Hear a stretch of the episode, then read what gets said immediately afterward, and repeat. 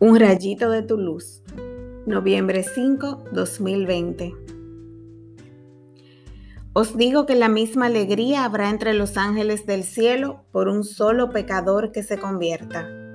Lucas 15, del 1 al 10. Reflexión. Jesús nos llama a convertirnos y al mismo tiempo siento que es un llamado a evangelizar. Cuando descubrimos el amor de Dios por nosotros, sentimos dolor por nuestros pecados y nos reconciliamos con Él, hay un gran gozo y paz en nuestra alma. ¿Cómo no querer compartir esta alegría con los demás, especialmente con los más queridos para nosotros? Si los ángeles se alegran cada vez que vamos creciendo en la fe, imagínense el gozo que tiene nuestro Señor al ver que su sacrificio no ha sido en vano.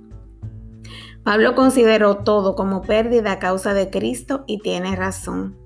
¿Qué puede ser más valioso que encontrar a un Dios que nos ama sin condiciones y quiere vernos plenamente desarrollados y felices? Un Dios que se queda con nosotros en los tiempos difíciles y quiere darnos su condición divina para que estemos con Él por siempre.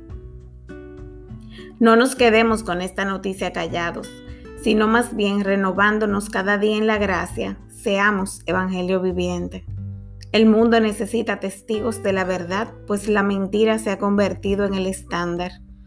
Presentemos a Cristo resucitado a todo el que nos rodea. Lo bueno se comparte. Oremos. Señor, gracias por recordarme que no solo tú te alegras de mi bien, sino que cuento con el apoyo celestial. Sigue transformando mi vida en una alabanza para ti. Dame las gracias necesarias para dar testimonio de que estás vivo, de que vale la pena seguirte hasta las últimas consecuencias. Tú eres bendición para todo el que cree y si cree todo le será posible. Que todos te conozcan, mi Dios, especialmente aquellos de mi familia.